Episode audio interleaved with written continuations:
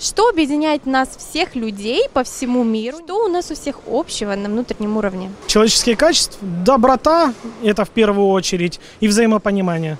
Независимо от э, религии, независимо от политики. В каком обществе вам бы хотелось жить? В обществе больше толерантном, хорошем, добром. Все зависит от взаимопонимания, в общем. Насколько это важно помогать обществу, там, открывать какие-то организации, где будут создаваться условия для людей, где они могут творить, помогать друг другу. Вот, вот это потребительское отношение просто искоренить. Вот как вы думаете, насколько это важно сейчас? Конечно, нужно, нужно делиться потому что, по сути, не у каждого есть какие-то определенные задатки к бизнес-расположению. На самом деле, когда ты хватаешь определенные моменты, да, и потом ты думаешь, а вот этот человек этот не умеет, он хорошо может там, допустим, там красить, он хорошо может там мести, он хорошо может делать какие-то другие опции.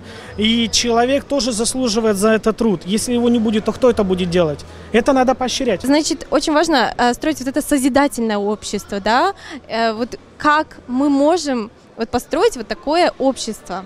Начиная от человечности, культуры этикета и взаимопонимания. Если есть момент то, что воспринять чувством, почувствовать, что это надо, то это чувство. Если ты подумал и взвесил, то это уже мысли. У всех разные религии, у всех разные политики.